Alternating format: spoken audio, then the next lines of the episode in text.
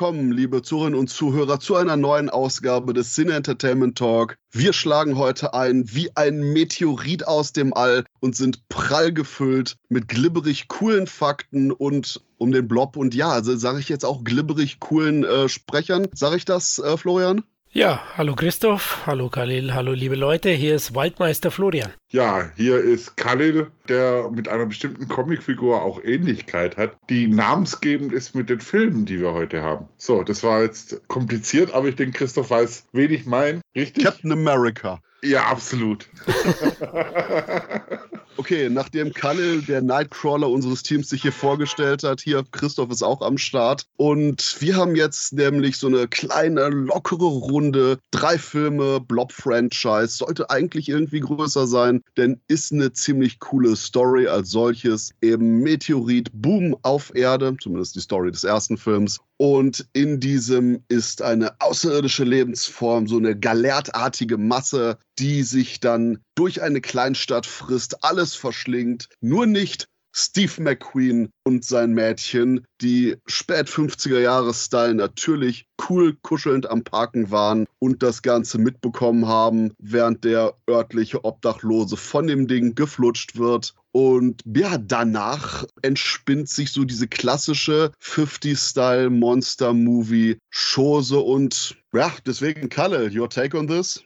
Absolut, absolut. Also äh, ich mag das Franchise generell und gerade der erste äh, Blob. Ich meine, Steve McQueen, was muss man noch mehr sagen? Ich liebe diesen Mann. Das ist für mich einer der ganz großen Schauspieler der eigentlich der 60er, 70er Jahre, wenn man so möchte. Aber er hat damit eine seiner ersten Hauptrollen und ich finde, der Film ist auch ein sehr schönes Zeitdokument. Ja, also ich bin jetzt nicht der ganz große Fan. Also der Film an sich gilt ja als großer Klassiker des, des Horrorfilms, vielleicht sogar als Meilenstein. Die Grundprämisse finde ich sehr interessant. Hast du ja schon angedeutet. Also das hat es mir auch angetan. Ich finde das mit dieser außerirdischen Clipper-Lebensform, ja. Später in den 90ern habe ich einen Flabber noch kennengelernt. Der war so ein bisschen ähnlich, ne? nur in grün.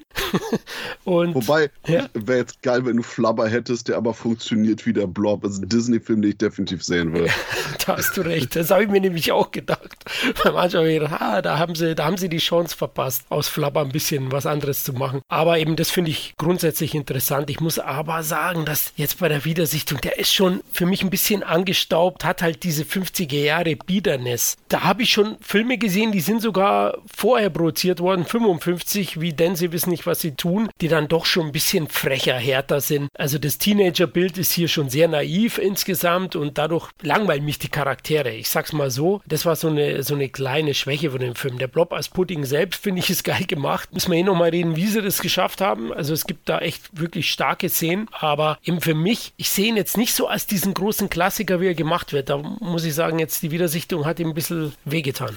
Ja, aber ich finde, man muss so einen Film auch ein bisschen immer aus dem Kontext der Zeit betrachten. Ich meine, denn sie wissen nicht, was sie tun. Natürlich großes, großes Kino, aber ich meine, gerade der Blob war ja jetzt auch von der Produktion und so weiter nichts, was jetzt irgendwie äh, für die große, große Leinwand gemacht worden ist, sondern war schon so ein Ding, so zumindest habe hab ich das so verstanden, der schon ganz bewusst ein bisschen auch damals diesen B-Movie-Charme hatte. Das passt ja auch ein bisschen zusammen, wenn man schaut, wo die Zusammenarbeit war mit der Drehbuchautorin und dem Typ, der irgendwie äh, religiöse Kurzfilme für die Kirche gedreht hat oder für die Sonntagsschule. Also für mich ist es schon so ein Projekt gewesen, was halt hauptsächlich die Daseinsberechtigung hatte, weil man damit wahrscheinlich einfach nur Geld verdienen wollte. Also was jetzt irgendwie Botschaft, wobei der Film hat ja in Anführungszeichen eine Botschaft oder großes Autorenkino wollte man damit bestimmt nicht schaffen. Also hat für mich schon den Einschlag von so einem typischen Matinee, sonntags kommt der Blob und danach kommt irgendein anderer Formicula oder sonst was Horrorstreifen. Da passt es für mich gut rein. Wie siehst du das, Christoph? Ja, ich bin da leider definitiv bei Florian. Ich war komplett on board bei dem super funky Vorspann mit dem roten Wabern. Sehr schön gemacht. Hatte meinen Spaß daran, dass die Teenager uralt sind in dem Film hier. Ja, meine, das ist cool. Das, das ist mein Fakt. Der jugendliche Steve McQueen.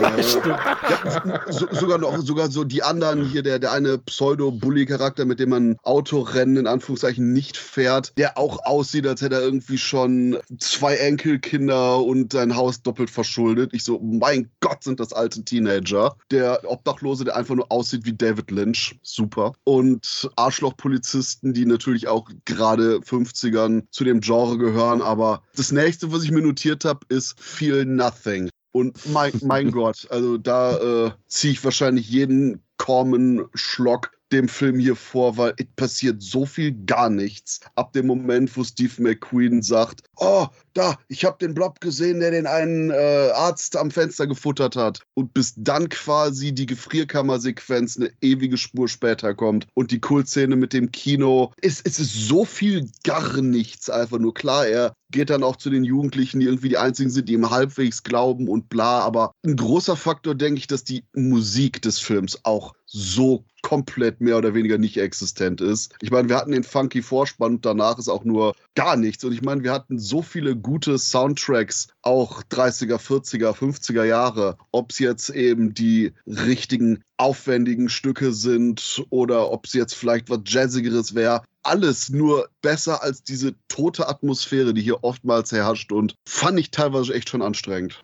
Also wo ich in Khalil auf jeden Fall recht gebe, ist filmhistorisch ist der schon sehenswert, ja. Das ist schon wichtig. Damals, er spiegelt ja auch dann die Zeit, ja, oder das Horrorgenre von den, von den 50ern. Wir haben ja hier auch zum Beispiel die Fliege, oder? Ist nicht so weit weg. Haben wir ja auch mal besprochen zuletzt jetzt. Der so viel besser ist. Der ist besser, muss ich auch sagen. Aber ich finde den Einstieg zum Beispiel gut. Du hast ja erwähnt jetzt den Punkt, der hat mich auch ein bisschen gestört, wo dann der Arzt verschwindet, den der Blob gefuttert hat, da dauert es dann, bis dann wieder was passiert. Da gibt es dann so viel, wir glauben ihm nicht, wir glauben ihm, wir glauben ihm nicht. Das ging dann mir zu lang hin und her mit den Eltern dann auch noch, ja, oh, ihr werdet jetzt von der Polizei abgeholt, ihr bleibt daheim, ja, nee, ich komme gleich vorbei und hol dich wieder, Schatz. Dann schauen wir mal, wo der Arzt wieder ist. Also es ging mir zu lang hin und her. Aber der Beginn mit dem Obdachlosen, auch wie der Blob dann auf seine Hand hüpft und so, das fand ich, fand ich sehr gut gemacht. Das war ja so ein, so ein farbiges Silikongel und ein paar Aufnahmen wollten sie zu Beginn so einen Wetterballon nehmen nehmen, aber ich glaube, das haben sie dann verworfen. Ich finde ja auch die Idee von so einem Blob eigentlich auch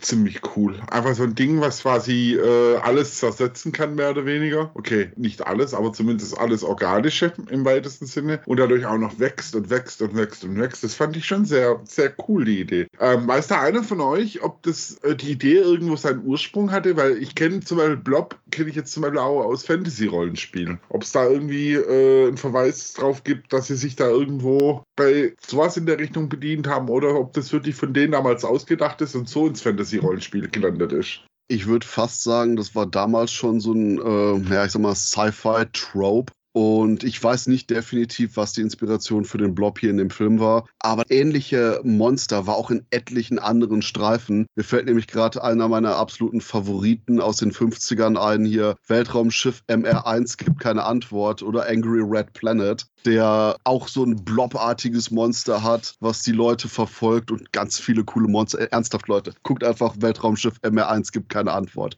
Geiles äh, Kann sein, dass ich mich jetzt täusche, aber ich glaube, selbst Quartermass hatte das als Thema drin, mal ein bisschen so in der Richtung. Ah ja, ja, ach fuck ja, Quartermass, auf jeden Fall. Da, wo der Mann, der quasi von seiner Erdmission, sag ich schon, von diesem Raumschiff namens Erde, auf der Erde landet, aus dem Weltall kommt und so ein infiziert ist und sich zu so einem blobartigen Monster verwandelt, wobei das ist eher so eine Art Cronenbergsches Körperblaps. Was ich übrigens auch noch interessant finde, ist tatsächlich, was das Lexikon des internationalen Films über den Blob geschrieben hat. Herausgekommen es sei daher auch ein durchaus vergnüglicher Film über den Generationskonflikt im Amerika der 50er Jahre. Diesen Generationskonflikt, den habe ich tatsächlich irgendwie übersehen. Ja, das also, alles mit den, oh nein, unsere Eltern stecken uns 30-jährige Schauspieler dann nachher in Hausarrest. Oh nein.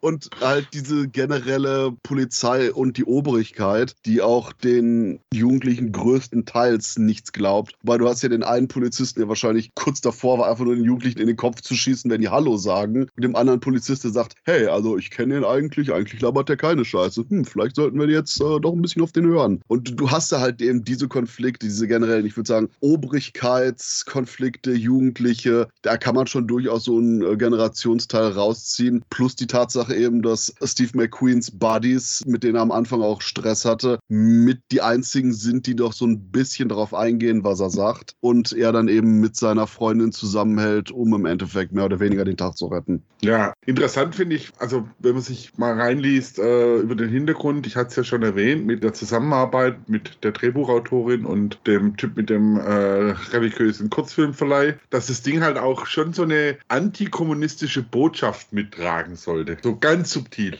Ja, gegen Kommis zu sein ist immer cool. okay, zu der Zeit vielleicht schon. Äh, zu Steve McQueen wollte ich auch nochmal sagen, 28 war er bei den Dreharbeiten, also noch nicht ganz 30. Äh, Christoph, da hat man drauf geachtet, war einer seiner ersten großen Hauptrollen und der hatte zwei Möglichkeiten bezahlt zu werden, so habe ich es zumindest gelesen. Einmal hat man gesagt, du kriegst 2500 US-Dollar für die Rolle oder du, du bekommst 10% des Gewinns ja, des Films. Er hat dann die 2500 Dollar genommen. Der Film hat aber über 4 Millionen eingespielt. Wäre er, glaube ich, ein bisschen besser gefahren mit 10%. Wenn ich mich nicht irre, wären das 400.000 Dollar gewesen. Frag mich nicht, ich sag nur meinen Mathelehrer Herr Kellerbach. Stören Sie den Unterricht nicht, Sie kriegen die Punkte fürs Abi, aber lassen Sie es einfach. Ja, ich kenne dich ja nicht anders, das ist heute nicht anders. Also den Christoph lassen wir hier keine Blade-Zahlen oder so ausrechnen. Wie viele Nullen gehören zu 100? ja, aber ich glaube, gerade wenn man sich anhört, wie viel der eingespielt hat, der hat schon ein bisschen den Zeitkreis natürlich getroffen, so mit dieser Bedrohung, gesichtslosen, amorphen Bedrohung, die, die irgendwie überall reinkriecht. Also scheint man schon den Zahn der Zeit getroffen zu haben. Ja, auf jeden Fall. Ne? In der Popkultur ist er auch verankert und Budget waren 240.000 angeblich. Könnte schon sein, der Blob war teuer, die Kinoaufnahmen und so weiter. Also sie waren da sehr einfallsreich, deswegen das wollte ich dem Film auch nochmal zugute halten, dass er, dass er effekttechnisch doch ordentlich gemacht ist für das Alter. Ja, klar gibt es dann Einstellungen, die sind nicht ganz so gelungen, aber manche Sachen fand ich echt gut. Und zum Ende war ich überrascht von der versteckten Umweltkritik, ja, weil der Blob wird ja dann in der Antarktis abgeworfen und dann kommt noch ein Satz dazu von einem, ja, mal schauen, wie lange die Polarkappen da auch kalt bleiben, ne, bis die schmelzen. Also dem Blob käme der Klimawandel definitiv entgegen. Ne? Sprich, wir hätten jetzt Probleme. So langsam, ja, genau. Ich weiß nicht, wo sie ihn abgeworfen haben, aber ja. Wobei, wenn, wenn, dann das Eis von den äh, Polkappen schmilzt, können wir, bevor wir abtreten, bitte noch quasi Shoggoth versus The Blob machen. Dann können wir nämlich quasi Lovecrafts richtige Vorlage davon einfach nur gegen den Blob antreten lassen. Ja, aber was ich, was ich cool finde und tatsächlich hat es der Blob ja schon in die Populärkultur ziemlich geschafft. Mir fällt auf jeden Fall eine Simpsons-Folge auch ein, die auf dem Blob basiert und eben diese Comicfigur, bei der ich bis heute der Meinung bin, die ist, auch so eine äh, Reminiszenz an den Film gewesen. Der böse Mutant, der Blob. Oh ja, der ist jetzt gut. Ich meine, fuck, der war, glaube ich, sogar mit Psylocke zusammen kurz. Ein bisschen verstörend. What? Ja, ich, ich weiß. X-Men-Comics der letzten paar Jahre sind shit. Dann ähm, habt ihr eine Hoffnung für mich. Äh.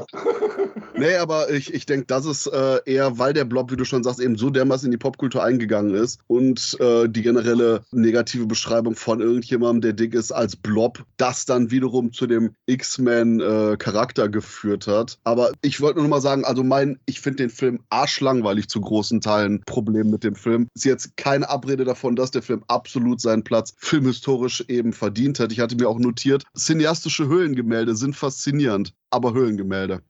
Und so hatte ich oftmals das Gefühl, ich verstehe absolut, warum der Kult wurde, warum der auch eben einprägsam war. Die Effekte sind cool, Steve McQueen ist cool. Aber Ahnung, wahrscheinlich bin ich da definitiv einfach zu sehr MTV sozialisiert, dass ich wirklich meinen Impuls unterdrücken musste, zwischendurch das Handy rauszunehmen und zu gucken, was irgendwie sonst wo abgeht, weil, boah, naja, schon ein bisschen dröge tatsächlich Steve McQueen fand ich hat ein bisschen unbeholfen gespielt. Er ist cool, passt, er ist zu alt für die Rolle, also also ich glaube so das das größte Schauspielgrundgerüst hat er noch nicht auf der auf den Schultern gehabt. Ich fand auch seine Freundin viel interessanter, weil die zumindest dann auch noch den Konflikt hatte. Oh ja, ich, ich will zu meinem Freund halten, aber ich habe nicht genau das gesehen, was er gesehen hatte. Und dieses Hin und Her dann. Aber das ist, glaube ich, dann der Fokus des weiteren Franchise, weil der weibliche Charakter eigentlich immer interessanter ist als äh, der männliche bis jetzt und so bleiben wird. Ja, mich hat die genervt. Ich dachte mir als Freund, warum kannst du nicht lügen, Mann? Also, hm, habe ich mich aufgeregt über die. Aber okay, wenn du das. aber das, das zeigt fand. einfach nur deine Charaktermängel. Natürlich lügt man dann nicht. okay, so du, ja, du sagst ja immer sein. die Wahrheit. Ja, ich weiß schon. Wenn es um außerirdische Mutanten geht, auf jeden Fall. Ja, der deutsche Beiname ist noch nicht schlecht, oder? Schrecken ohne Namen? Blob. ja, der Blob hat keinen Namen. Genau, ich habe mir auch so überlegt, äh, aber okay, von 58 ist er, Christoph. Äh? Also schon wirklich ein ganz altes Stück Kino. Und ich fand am Ende eigentlich, ich mochte alles, was passiert, aber dann dieses typische Einfrieren, Aktes, ominöser letzter Spruch, Ende. Meine ich das nur oder war das für die extrem ruhige Inszenierung des restlichen Films aber nur so super schnell montiert? Ja, wirkt vielleicht so, also ein bisschen gehetzt, aber ich, das Ende fand ich ja richtig gut, auch generell das, ja, ja. das im Keller dann, also da geben sie nochmal richtig Gas, aber ja, also er passt nicht zu dem sehr langsam voranschreitenden Mittelteil, auf jeden Fall nicht. Oh ja, und ich hatte mir noch notiert, dummes Kind, das mit Spielzeugwaffe auf Blob schießt und in Klammern wenigstens einziges Kind, das auch aussieht wie eines. ah, ja, ja, jetzt bist du aber boshaft. Steve McQueen als kleiner Timmy. ja, ganz Ernst, die, die, Altersspanne wäre nicht weniger krass gewesen als das, was er jetzt gespielt hat. Ich glaube, da kann man froh sein, dass sie nicht den engagiert haben, der äh, bei Return of the Zombies war das dieses gruselige Kind, was oh, kein Kind war. Ja, ja. Ja, ich rieche den Tod. Ja. oh Gott. Ei, ei, ei. Jetzt packt sie aber die ganz großen Werke aus, weil wir bei Klassikern sind. Beste Stillungsszene aller Zeiten. Oh Gott, mich wirkt's. Ich glaube, wir müssen in die 70er reisen. ja. Ich glaube, das wird da nicht besser. oh Gott. Ah, ja, das war wieder Arbeit, den aufzufrischen, Christoph. Ja, ähm, frühe 70er Jahre kam dann Beware the Blob, aber nicht nach Deutschland oder äh, generell so groß ausgewertet und der wurde von äh, J.R. Irving von Dallas. Ja, ja, der Schauspieler hat den gedreht, Larry Hackman und das Ganze war mehr oder weniger so ein, hm, wir wollten eigentlich schon seit einiger Zeit irgendwie so ein Blob-Sequel machen, weil irgendwie war der erste Film ja durchaus scheiße erfolgreich. Lass doch mal irgendwas jetzt auf die Reihe kriegen. Und so entstand Anfang der 70er Jahre eben Beware the Blob, ein Film, der unglaublich zeitkapselmäßig die 70er Jahre einfängt, größtenteils improvisiert ist, konsequent so wirkt, als wäre alles improvisiert. Und ich glaube, den äh, Cannabisrauch habe ich durch die fünf Dekaden gerochen, der ständig über dem Set hat gewabern müssen, weil es ist eine reine Ansammlung von sketchmäßigen Situationen, absolutem Nonsens. Und uff, ich weiß immer noch nicht genau, was ich dazu sage. Florian? Boah, ich hatte es ja schon angedeutet, es war wirklich Arbeit und äh, ich stand da teilweise fassungslos vor dem Bildschirm. Auf der einen Seite bietet er ein paar sehr namhafte Schauspieler, da hält er dich auch bei der Stange, aber ah, also es ist schon sehr schrulliger, schrulliger Beitrag und sehr wirr insgesamt. Also allein der Start schon, also ein Techniker bringt ja so ein gefrorenes Exemplar des ursprünglichen Blobs mit ja, und der breitet sich dann aus und, und frisst so ein paar Campingfans, oder? so diesen, diesen einen Herrn da, der wo in seinem im Wohnzimmer campt. Okay, macht man anscheinend, hat man in den 70ern wohl so gemacht. Ja. Da konnte man draußen sich nicht sehen lassen. Ja, und frisst sich da so durch. Zu Beginn auch, ich glaube, wir haben es beide notiert, Christoph, die Musik, äh, das Katzenvideo, weil zu Beginn siehst, siehst, du so eine Katze rumhüpfen. Das war echt der Soundtrack aus der Hölle, muss ich ehrlich sagen. Also. Ja, also ich hatte hier äh, mit Schreien vermischte Karussellmusik auf Valium notiert. Okay, ja gut, jetzt wissen die Leute, was wir meinen und äh, ja, man blutet aus den Ohren, definitiv. Also, boah, das war schon ein starker Einstieg. Also, äh, starker es, es war aber der perfekte Einstieg für den Film, musst du zugeben. Ja, er setzt es konsequent fort. Ja. Dann, ja, geht so weiter. Also, der, der Bodycount ist sehr hoch, ohne dass man irgendwas auch wirklich sieht. Ne? Er verspeist ja schon sehr schnell dann die Leute. Also, kein Vergleich zum Remake, dass es da in der Mitte irgendwie, sag ich mal, eine Pause gibt und man den Blob gar nicht so wirklich sieht. Weil hier frisst er sich so durch die Stadt. Bowlingbahn, alles mögliche mögliche. Oh, ganz am Anfang gibt es aber einen super, richtig gut gemachten Moment. Du hast generell hier unser Camping-Enthusiast, der äh, anscheinend nach drei Monaten, Wochen oder Monaten, egal, nach drei irgendwas zurückkommt, seine Frau so, hey, hier, Schatz, ich hab dir ein Bier und deine Camping-Sachen in den Wohnzimmer gepackt und er so, fuck yeah, honey, danke. Und sagt doch, oh ja, das muss hier kalt bleiben mit der Probe. Aber er wollte ein Bier haben, bla, Alltag passiert, die Probe steht im Hintergrund und erst ploppt langsam, als das wärmer wird, dann der Deckel da raus und dann ist ein super cooler Moment, wo eine Fliege auf dieser Blobprobe landet landet und dann reingezogen wird in diesen Gelee-artigen Blob ich würde so weit gehen und sagen, das ist eine der coolsten Blob-Szenen des ganzen Franchises, weil es ist dieser kleine Moment super effektiv gemacht. Ich habe keine Ahnung, wie sie es gemacht haben, weil der Film sonst, was die Effekte angeht, mega klobig ist. Aber hier, dieses eine Fliegeland drauf, dieses Schlupp, wo sie da reingeht, richtig, richtig cooler kleiner Moment. Dann hast du die Frau, die sich irgendwie um die Katze kümmert und im Hintergrund der Blob langsam größer wird und wabert aus aus dieser Probe raus, wo ich auch dachte, ach, hat der Film ein paar richtig gute Spannungsmomente? Nein, hat er nicht. Das ist der einzige. Aber das war auch gut gemacht. Und ah, wie, wie, gesagt, du hast, du hast, immer wieder diese Kleinigkeiten, die wirklich gut sind und wirklich reinhauen. Ich habe ja noch einen, einen, Joke mutiert, der mich einfach nur weggehauen hat nachher. Aber ich gebe auch zu, nach 45 Minuten musste ich auf Pause drücken und in die Küche gehen, mir gesalzene Cashewkerne nehmen, kurz durchatmen, fragen, was ich mit meinem Leben mache und dann wieder zurückgehen zum Film. Aber naja. Also ich muss, falls sich einer wundert, dass ich so wenig zu sagen habe, ich habe tatsächlich nicht ganz geschafft, den Film anzugucken. Aber was ich gesehen habe, da habe ich gedacht, oh, was für ein Wörterscheiß. Also, Ganze kommt ja eher wie eine Komödie fast schon rüber. Aber ich bin mir eigentlich relativ sicher, so war es nicht gedacht. Also, ich war fassungslos, wenn ich zum Beispiel Burgess Meredith als Penner gesehen habe. Oder was, was, was ein Penner darstellen soll, einen Obdachlosen. Fassungslos einfach. Das ist wirklich ein Film, der dazu animiert, von Drogen abzuraten. Ja, man merkt es definitiv. Die Leute haben da alle zu viel eingeworfen. Also in dem Fall merkt man das dem an. Also ich hätte jetzt eher gesagt, das ist ein Film, der animiert dich, möglichst viele Drogen zu nehmen, damit du von dem Film nicht mehr viel mitbekommst oder ihn verstehst. Ja, auch gut. Ähm. so kann man es auch sehen. Ja, ich habe jetzt Das macht dann der Typ im Gorilla-Kostüm vielleicht auch Sinn. Also, Entschuldigung, also hätte ich ein paar Psylos eingeworfen und würde den Anfang schauen, wäre ich spätestens nach der Opening-Musik einfach nur weinend in der Fetalstellung. Ahnung. Also kannst komplett vergessen. Ja, glaube ich auch. Aber der Christoph hat es gesagt, also dieser Fliegenkill, wie man es auch nennen mag, der hat mich auch beeindruckt. Habe ich auch gesehen, der Roller, wo kommt denn der Shot her? Aus dem Film. Das ist ein Einzelfall. Da war irgendein anderer Regisseur, Stanley Kubrick, war mal eine ja. halbe Stunde da. Wer hat den Praktikanten hier dran gelassen? genau, weg damit. Das passt nicht rein. Aber er hat ein paar nette Grundideen. Mir gefällt auch zum Beispiel der Friseurkill. Also man sieht ja nichts, aber das fand ich ganz cool. Da sollte dem, dem lieben Kunden die Haare gewaschen werden und der Blob hat sich schön in diesem Waschbecken da schon gemütlich gemacht und dessen Kopf wird dann da reingehalten. Also fand ich gute Idee. Fand ich auch sehr, sehr geil. Vor allem das ist Remake ein bisschen das dann auch weitestens mehr aufgegriffen. Hm, wo wir sind bei Sachen, die das Remake aufgreift, mochte ich auch noch den Moment, wo der Priester mit erhobenem Kreuz vor dem Blob überrollt wird. Awesome. auch gut, auch gut, ja. Also es gibt schon ein paar witzige Sachen, aber insgesamt, also Darsteller sind, sind alle nicht wirklich gut, trotz der namhaften Leute. Und die Atmosphäre, der hat so einen britischen Look, Christoph. Ist das eine Produktion aus Großbritannien, oder? Was? Äh, britischen Look? Ja, finde ich. Also der Film erinnert mich vom Look her etwas an Der Tunnel der lebenden Leichen. Der ist auch aus der Zeit, Anfang der 70er. Der wurde in Los Angeles gedreht und ist auch eine US-Produktion. Vielleicht am, okay. vielleicht am Filmmaterial. Ja, vielleicht liegt es an dem. Okay, oder ich habe doch Drogen genommen. ja, ganz im Ernst, der ist sowohl äh, 70s as fuck and American as fuck. Also von daher, äh, no. Ein Joke, der mich komplett weggehauen hat, war, wo sie nach dem Blob-Angriff panisch zu einer Party kam und sagt, oh Gott, ist etwas Furchtbares passiert. Und so ein Typ ganz trocken, ich hab dich doch vor Bobby gewarnt. Ich, ich, Jesus Christ Movie.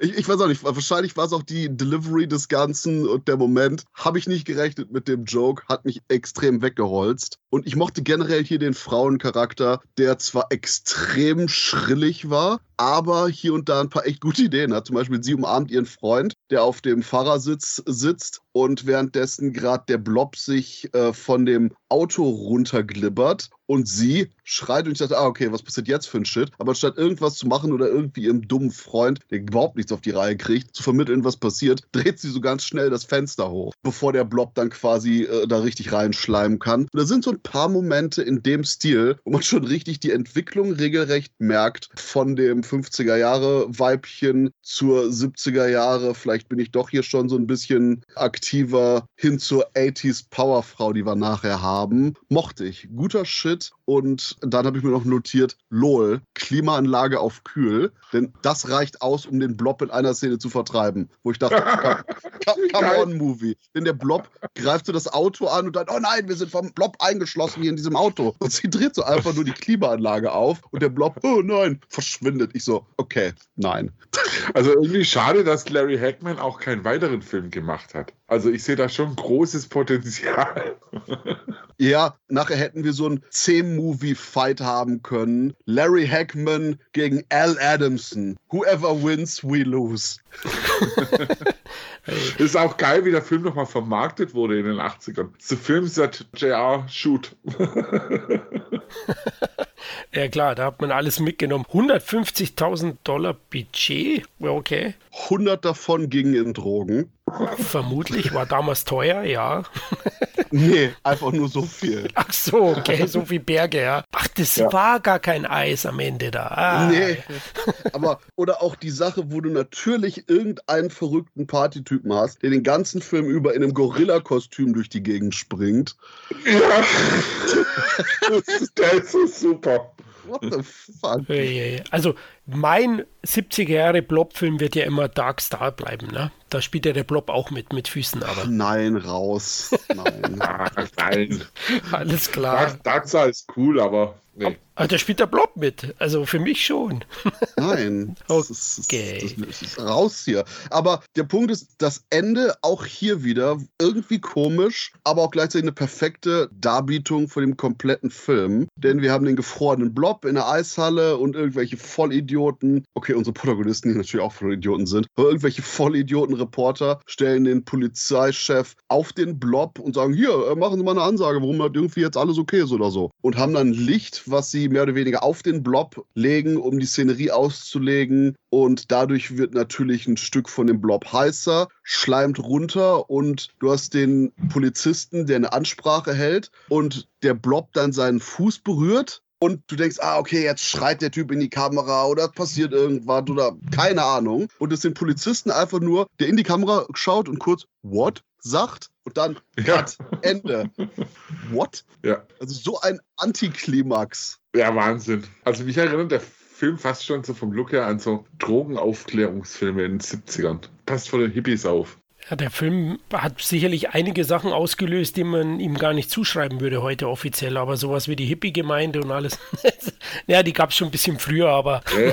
das Hair-Musical da ist dann wiederum mein Lieblingsfilm definitiv die Tollwütigen, wenn es um Hippies geht. Okay, auch nicht schlecht.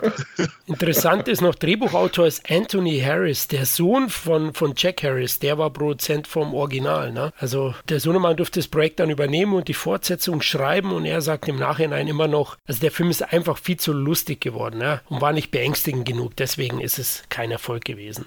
Ja, und äh, mir fällt gerade ein, wir hatten noch vergessen bei dem ersten Film, der Urblob ist ja so ein Kultfilm, dass der immer noch bei einem Blobfest sogar gefeiert wird und sogar Teile von dem Blob, der irgendwie bis jetzt nicht richtig ausgetrocknet sind, in so einer Dose da präsentiert werden und die Leute dann nachspielen, äh, aus dem Kino zu rennen, bei der Szene, wo die Leute aus dem Kino rennen. Sprich, ah, okay, wir können uns jetzt 60 Minuten den Arsch ablangweilen und in der Szene, wo es losgeht, aus dem Kino rennen. Fuck yeah, gutes Festival. War jetzt ein bisschen ironisch gemeint. Aber der Punkt ist schlicht und ergreifend, Son of Blob sollten sie trotzdem spielen, denn es ist fantastisch, wie sehr jeder Blob-Film eine perfekte Zeitkapsel seiner Ära ist.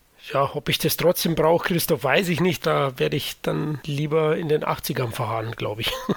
Also ich werde mir auf alle Fälle noch zu Ende anschauen, weil wie gesagt, für mich als alter Trash-Film-Fan hat er definitiv Potenzial. Ich muss bloß gucken, ob ich meine Psylos finde. Der, das ist, uh, Beware the Blob. Aber das ist auch mein Punkt. Ich, ah, okay, wie, wie sage ich das jetzt, ohne dass mir das äh, mein Leben lang nachhängt? Ich bin jetzt nicht sicher, welchen von beiden ich lieber sehen würde, das Original oder den hier. Das Original, ja, ist ein Klassiker, bliblablub, hast du nicht gesehen, bla, Film historisch Kotz. Aber während das Original mich teilweise richtig angeödet hat, wie gesagt, schaut lieber Weltraumschiff, MR1 antwortet nicht, viel geilerer Scheiß, fand ich hier beim Beware the Blob, der hat mich genervt, aber ich war nicht gelangweilt. Ich bin mir jetzt nicht sicher, was besser ist. Also generell vom Seherlebnis als solchen. Ja, dem, der kommt dem Sequel definitiv das fehlende Drehbuch zugute und die Improvisationsqualitäten der Darsteller. Ne? Glaube ich, das, das gefällt dir so gut, die wirre Kacke halt. Nee, ich würde schon das Original vorziehen, weil der doch eine gewisse Spannung zu Beginn auf jeden Fall hat und gegen Ende auch. und die besseren Darsteller bietet. Aber, und das ist jetzt nach der Frage, hm, schauen wir äh, den Original-Blob oder doch Beware the Blob? Die Antwort ist Fuck this shit. Wir gucken einfach die fantastische Neuauflage von Ende der 80er. Oder Kalle? Äh. Kalle ist gerade in einem anderen Bundesstaat, Ladies and Gentlemen. Wir können leider nicht weitermachen. Äh, ja, Sorry. Ja, absolut. Also, ich bin ja generell kein Freund von Remakes, auch wenn ich natürlich verstehe, manche Filme aus dem zeithistorischen Kontext raus oder weil sie einfach aus einem anderen Kulturkreis kommen. Aber das Remake rockt eigentlich ziemlich, finde ich. Da gehe ich mit. Also ich damals in der Videothek ausgeliehen. Das Cover ist ein bisschen irritierend, muss ich sagen, bis heute. Das von Columbia. Äh, Habe ihn ausgeliehen und, und fand ihn unglaublich spaßig. Hat einen sehr, sehr hohen Gewaltgrad, eine hohe Killzahl, äh, super Effekte für die damaligen Verhältnisse. Und ich habe ihn jetzt zur Vorbereitung gestern nochmal angeschaut und fuck, macht er immer noch Spaß. Also gerade, gerade was du gesagt hast mit den Effekten, also ich finde, der hat ganz schön, ganz schön heftige Go-Effekte auch drin. Also so diese Zerfallsszenen oder wenn der Blob halt was auflöst, die sind schon ziemlich gnadenlos gemacht und auch echt teilweise extrem fies. Also ich denke da speziell an die Szene über das Waschbecken, die gemein war. Oder auch die Szene, äh, ich mache mit meiner Freundin rum und stelle fest, dass der Blob sie halb aufgefressen hat schon. Die ist geil. Ja, aber waren schon heftige Szenen. Also mein, mein, mein zartes Gemüt damals war schon leicht schockiert. Ja, der ist schon recht explizit, ja, genau. Auch zum Beispiel das mit dem Penner, ne? Also der fängt ja fast genauso an wie der erste Teil. Eigentlich genauso, ne? Nur, dass er ein paar Motorräder zu bieten hat. Zufälligerweise eine Triumph, die von Stephen McQueen gern gefahren wurde. Also vielleicht ist das auch so ein stiller Verweis. Und eben das mit dem Penner. Das geht zwar genauso an, aber in einer ganz anderen Form. Da wird sich nicht aufgehalten beim Arzt. Da siehst du den Penner dann, wenn sie das Laken hochheben, halb zerfressen. Nicht nur das Händchen. Ja, also geil ist es auch so, dass die Leute bei ihm irgendwie, wenn sie in ihm drin sind, noch so ja, verdaut werden, wie auch immer aufgelöst werden. Also man sieht dann teilweise auch äh, Leichenteile und ähm, da gibt er echt Gas. Also ich habe mich zu keiner Zeit gelangweilt, auch heute nicht. Oh, wir gehen jetzt aber gerade schon viel zu schnell zu den Effekten. Denn das, was meiner Meinung nach hier das Remake dermaßen brillant macht. Ich gehe so als einer der besten Horrorfilme der 80er Jahre, der sowohl die Stimmung des Jahrzehnts fantastisch einfängt, als auch einfach nur ein extrem gut gemachter Film an sich ist. Ist Paradebeispiel die ersten fünf Minuten. Scheiß auf den Blob, scheiß auf Spezialeffekte. Die Montage von der kleinen Stadt, die scheinbar verlassen ist, unheilvolle Musik und die Kamera schwenkt dann rüber zu dem Footballspiel. Ganz andere Atmosphäre plötzlich, Einführung der kompletten Charaktere, der Übergang von den beiden, dass du diesen Horror-Einstieg hast mit der Kleinstadtatmosphäre, dann das Zeigen, warum die Leute dann nicht da sind, Einführen der Figuren und das Ganze dann nachher noch mit einer Parallelmontage, wo hier Fleck, der jugendliche Rebell mit seinem Namen, der eine Anspielung an Stephen King ist, versucht mit seinem Motorrad über so eine kaputte Brücke zu springen und dann eben die Parallelmontage von dessen Fahren auf die Brücke mit dem jubelnden Publikum und den Cheerleadern, was ihn gleichzeitig schon im Schnitt verbindet mit dem Cheerleader-Charakter, der nachher eben abgesehen von ihm noch die weibliche Hauptfigur ist und das Ganze wirkt, als würden die ihn anfeuern, während er das macht. Fucking awesome. Also allein die ganzen inszenatorischen Kniffe, die in den ersten fünf Minuten von diesem Film stecken, kicken so viel aus dem 80er Jahre Horrorkino und die ersten beiden Filme einfach nur zur Seite. Ja, da bin ich bei dir. Ja. Joe Lynch, der Horrorregisseur, ist auch ein großer Fan des Films und vor allem auch von diesem Einstieg, den du erwähnt hast mit der Geisterstadt, weil alle beim Football-Match sind. Ja, ist ein toller Einstieg. Generell finde ich es auch gut, wie die Figuren eingeführt werden. Da kommen wir gleich dazu. Kevin Dillon spielt hier mit. Übrigens mit Haar-Extensions wurde gefordert. Er hatte keine langen Haare. Das sollte zum Zeitgeist passen zu den 80ern. Da musste ein Rocker natürlich einen Fukuhila haben und ein Motorrad fahren mit einer Lederjacke. Das ist also ein bisschen der Halbstarke. Und ähm, das hat mir sehr gut gefallen. Und dann kommen wir zu meiner Penner-Aktion. Jetzt sage ich es wieder und äh, da gibt der Blob ordentlich schon Gas. Und dann ist der Film so flott, auch so gnadenlos gegenüber manchen Figuren, dass es eine wahre Freude ist. Dabei zeigt sich auch das Budget, das sehr ordentlich ist, Christopher. Allerdings gibt es da sehr verschiedene Aussagen. Ich, ich habe was von 19 Millionen Dollar gelesen. Stimmt das wirklich? Da ich damals am Set dabei war, kann ich definitiv sagen, ja, ja, das stimmt. Ja, ja sage ich auch. Interessant finde ich auch, dass Frank Darabont das Drehbuch geschrieben hat. Also war schon was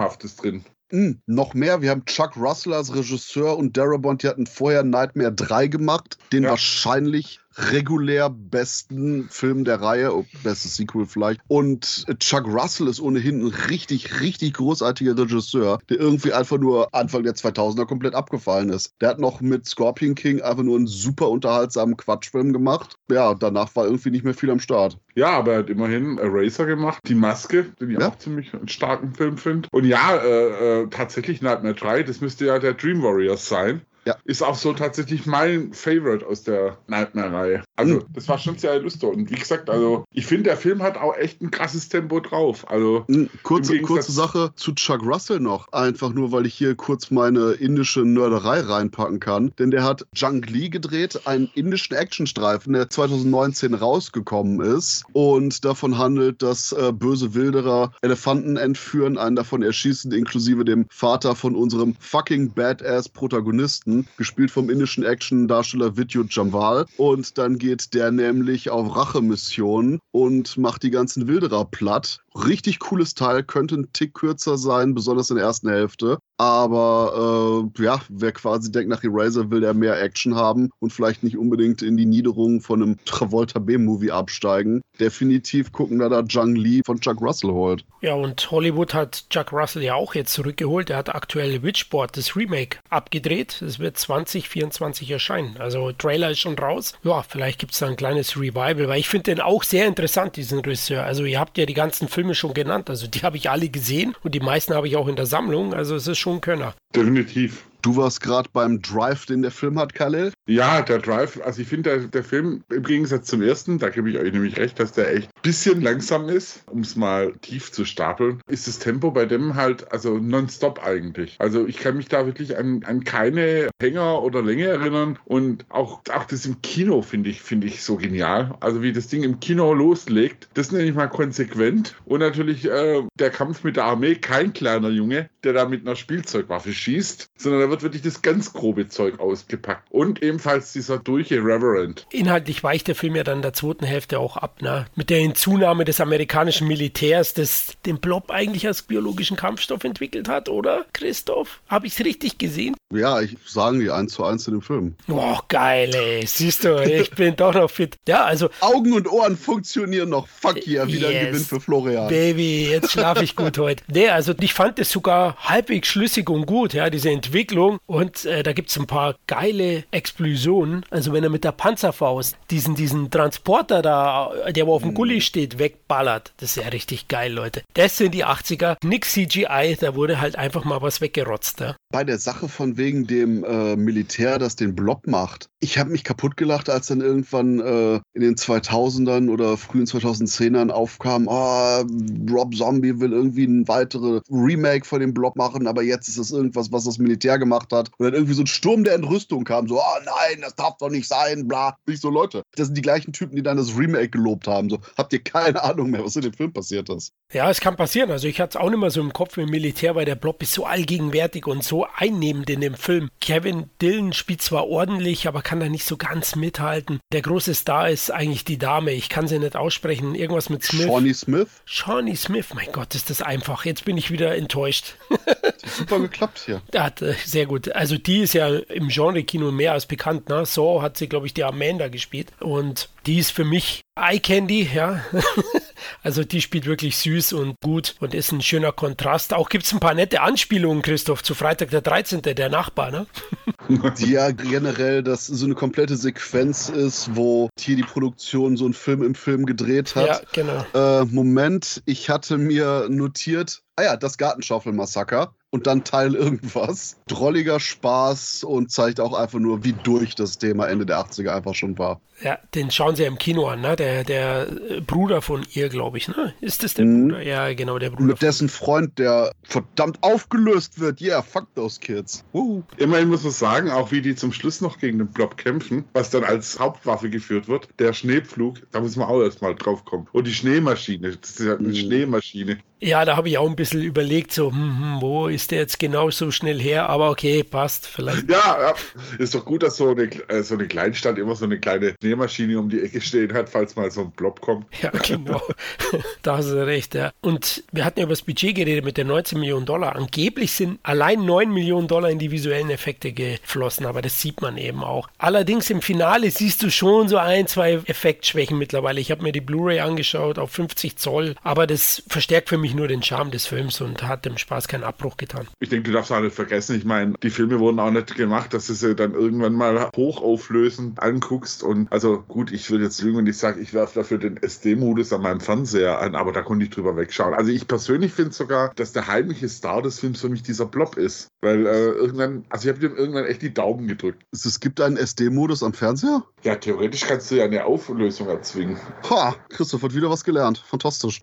Wobei, was die Effekte angeht, ich denke, das Einzige, was nicht gut gealtert ist, sonders eben, was im Finale dann auftaucht, weil da viel von vorkommt, sind die einkopierten Elemente. Und ja. ich weiß, ist ein bisschen ketzerisch, aber ich dachte, hm, wenn wir da jetzt so eine 4K-Variante von machen und dann vielleicht wie bei Indiana Jones oder anderen High-Profile-Teilen so ein bisschen die, die Edges von dem eingepainteten irgendwie so einen Tick retuschieren, damit die Übergänge besser sind, hm, hätte ich vielleicht nichts gegen. Ist euch eigentlich aufgefallen, der Pfarrer hat mich irgendwie an Stephen King erinnert mit seiner ja, so Brille? Ein bisschen. so ein bisschen.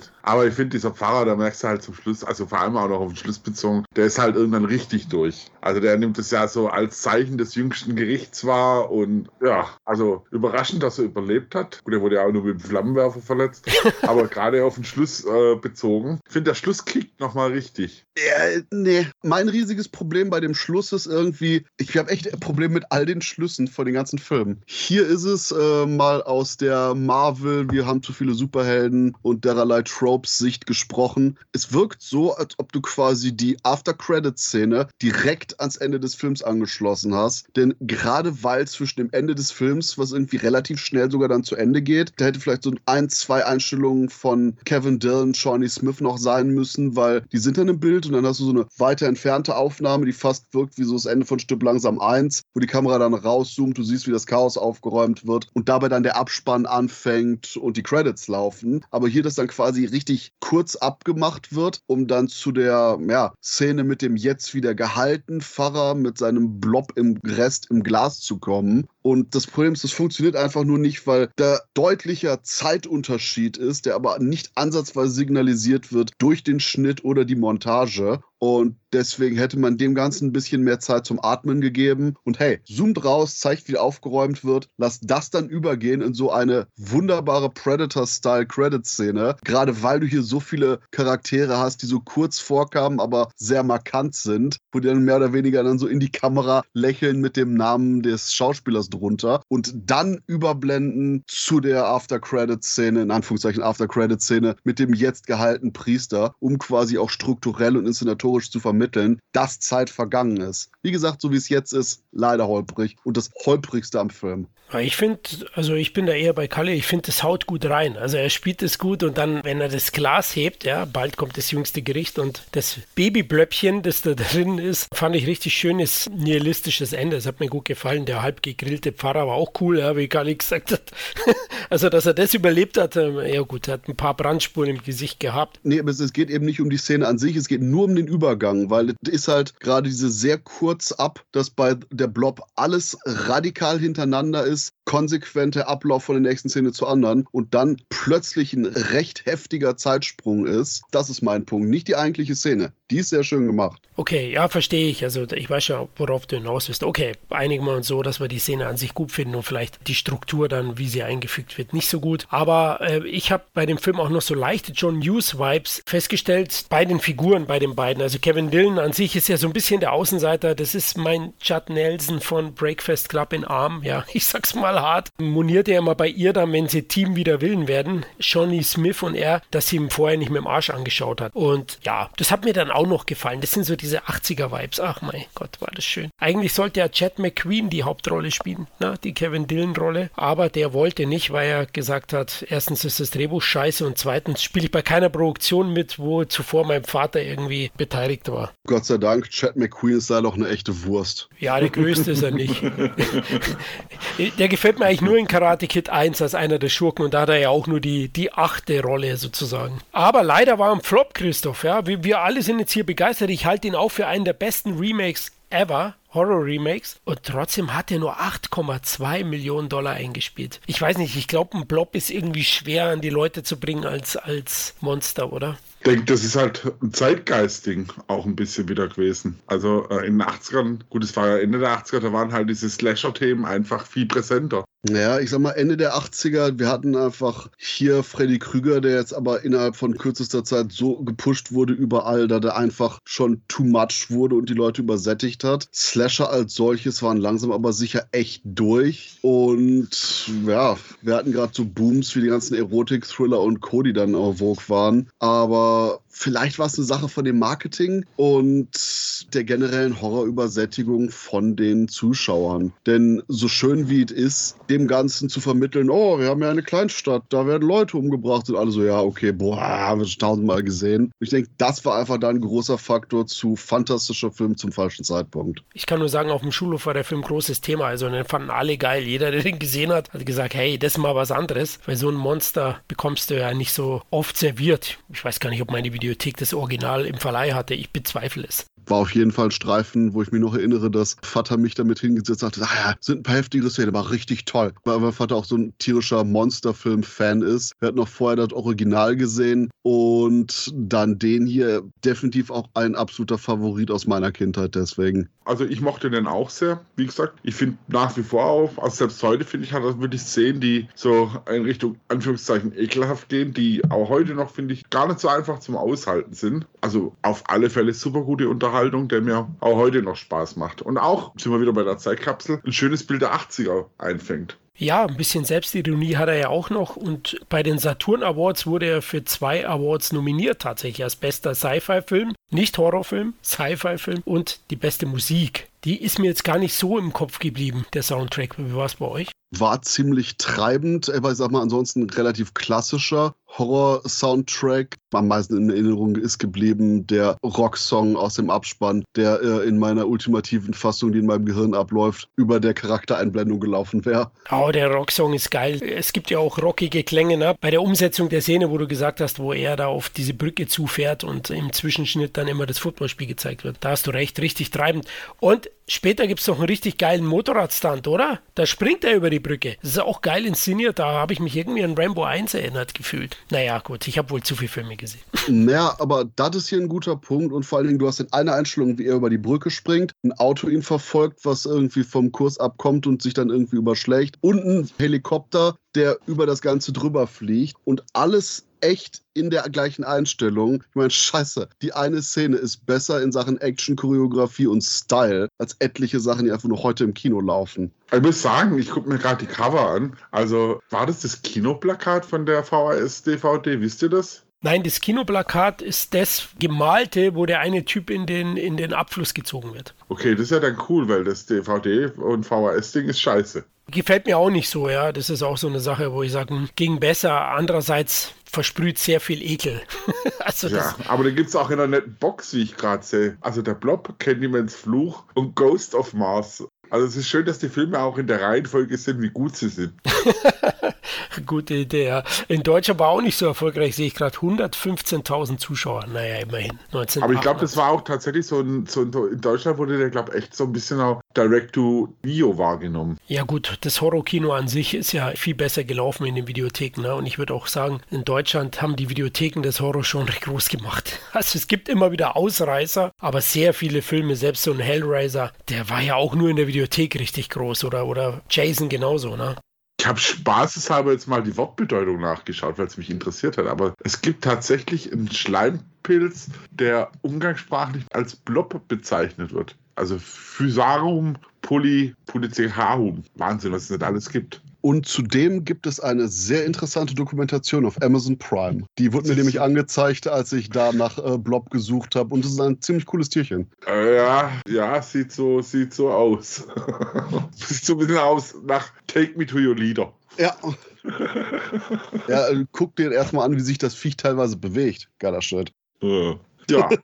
ich glaube, da bleibe ich lieber bei, bei dem Remake, der auch für mich der beste Film des Franchise, wenn man es so nennen will, ist. Also Blob von 1988, must see. Ja, würde ich auch sagen, bester Film des Franchises. Gut, den 70er habe ich ja nur in, äh, in Ausschnitten mir anschauen können. Beim ersten gehe ich mit einiges an Kritik mit, aber ich finde, das Remake macht viel richtig, wenig falsch und ist heute auch noch was, was man sich gut anschauen kann. Oh, und bevor ich es vergesse, wir haben Sneaky Bill Mosley in einer kurzen Szene im Remake. Der einer von den äh, Lakaien des bösen Wissenschaftlers ist und in der Kanalisation auf unsere beiden Helden trifft. Das ist sehr interessant. Jetzt, wo wir noch bei Nebenfiguren sind, der Sheriff, der diesmal so feindlich gegenüber den Jugendlichen ist, das ist doch einer der Schurken von Robocop. Ja, der, der Melty Boy. Genau, der aufgelöst wird. Und der muss am Set dann auch immer ein bisschen verarscht worden sein von den Machern, ne? Weil das war ja nach Robocop, ja. Also da ist er groß geworden und ähm, ja, die Macher waren wohl Fans, aber wer ist nicht Fan von Robocop? Und diese gesamte Zeitgeist-Ästhetik, die alle von den drei Blob-Filmen haben, ich finde es sehr schade, dass jetzt nicht quasi in einem ähnlichen Rhythmus wie zuvor alle grob 15 Jahre wieder ein Blob-Film gekommen ist. Denn ganz im Ernst, irgendwie 2001, 2002, 2003, da dann Blob-Film mit den ganzen Jugendlichen, mit den, mit den ganzen hippen, bauchfreien Sachen, so einen schwarzen Ledermantel, Sonnenbrille. Yo, Dude, wir müssten gegen die Regierung kämpfen. Nice. Ja, wundert mich ehrlich gesagt auch. Also man hört immer wieder mal Gerüchte, dass eventuell ein Remake oder, oder ein Sequel, aber eher ein Remake oder Reboot kommen soll. Leider hat sich bisher keiner rangetraut, aber es liegt wohl dran, dass ja, das Remake einfach kein Erfolg war. Okay. Hat es schon mal irgendjemand davon abgehalten, ein Remake trotzdem zu machen? Ich würde behaupten, es dauert halt dann ein bisschen länger, ja. Abgehalten ja, nicht, ja. da hast du schon recht. Ja, wobei tatsächlich Blob jetzt mit Digitaleffekten rein, ja, ja, könnte spaßig sein. Der Punkt ist, man braucht einfach nur irgendwelche Leute, die mit Herzblut da dran gehen und denen dann einfach einen Freifahrtschein geben nach dem Motto, hier, mach mal quasi Blob aus aktuellem Zeitgeist raus. Wo ist Rob Zombie, wenn man ihn braucht? Ja, der, der hatte seine Chance. Also ich bin jetzt gerade jetzt wahrscheinlich nicht unbedingt dafür. Und das Problem ist bei Rob Zombie, so interessant ich es finden würde, du kannst keinen Zeitgeistfilm von Rob Zombie haben. Jeder Rob Zombie-Film ist ein Rob Zombie-Film und nicht unbedingt der ein, oh, der konnte jetzt nur zu dieser Zeit gedreht werden, Film. Ja gut, da müssen wir schauen, dass irgendwer anders macht. Vielleicht findet sich ja einer. Michael Bay. Michael, ja, großartig. Aber da müssen ja Transformers drin vorkommen. Hm. Wobei, ohne Scheiß, so den 2000ern von den Platinum Dunes Remake-Welle von Bay Retrospektiv gesehen wäre wahrscheinlich nicht gut geworden, aber hätte ich mir durchaus vorstellen können, dass das zumindest einer der Titel ist, der dann aufgegriffen wird für so eine Remake-Behandlung damals. Ja. Na gut, dann schauen wir eben weiterhin das Remake und das reicht mir auch erstmal. Ne? Also Leute, ist echt eine Horrorperle, die man schauen muss. Jetzt sage ich es nochmal. Ist er besser als Carpenters Ding Remake in der Remake-Skala? Nein, sorry. nein, auch nein. für mich nicht, nein. Nein, nein. Hey, sorry, Kurt Russell. Sorry, Ende brauchen wir nicht diskutieren. Kevin Dillon versus Kurt Russell. Aber wir haben hier auch einen Russell, einen Chuck Russell. Ja, aber es ist Ken Russell.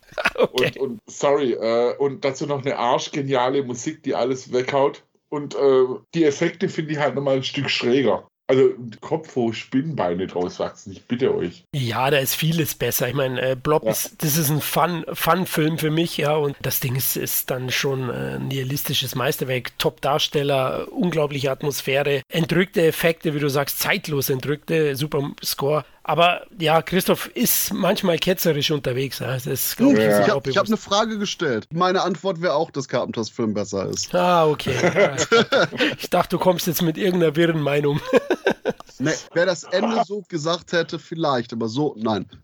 nee, aber der, der Punkt ist auch, Kevin Dillon ist irgendwie ein bisschen blass. Das ist auch da mein Problem. Wahrscheinlich hätte man da auch einen Darsteller haben müssen, der so ein bisschen mehr Eigencharisma bringt. Das ist hier wahrscheinlich die gleiche Umbesetzungssituation wie bei Zurück in die Zukunft, nur dass man dieses Mal eben keinen Michael J. Fox gefunden hat, der das Ganze mit mehr Leben füllt. Ist nicht schlimm. Es ist nur dieses, dieses gewisse Etwas, das mehr hätte da sein können. Aber das macht den ganzen Film natürlich nicht schlecht. Aber im direkten Vergleich, ja, yeah, Carpenters Teil besser. Aber ich denke auch gerade, weil die beiden beide diese extrem grotesken Effekte haben. Guter Stoff für ein Double Feature und gerade bei der zweiten Hälfte, weil Blob deutlich mehr einen lockeren Fun-Faktor hat, den als zweiten Film reinwerfen. Amen, würde ich sagen. Perfekt. Ja, ich glaube, dann sind wir jetzt auch wirklich durch, liebe Zuhörerinnen und Zuhörer. Wir werden uns dann jetzt erstmal auf Eis legen, bis es wieder den nächsten Cine Entertainment Talk oder vielleicht dann doch irgendwann noch mal einen weiteren Blob-Film gibt. Es gibt wie immer nur zu sagen, vielen Dank fürs Zuhören, liken, teilen, liebhaben, wie Florian immer so schön sagt und ansonsten, wir hören uns wieder. Bis dann.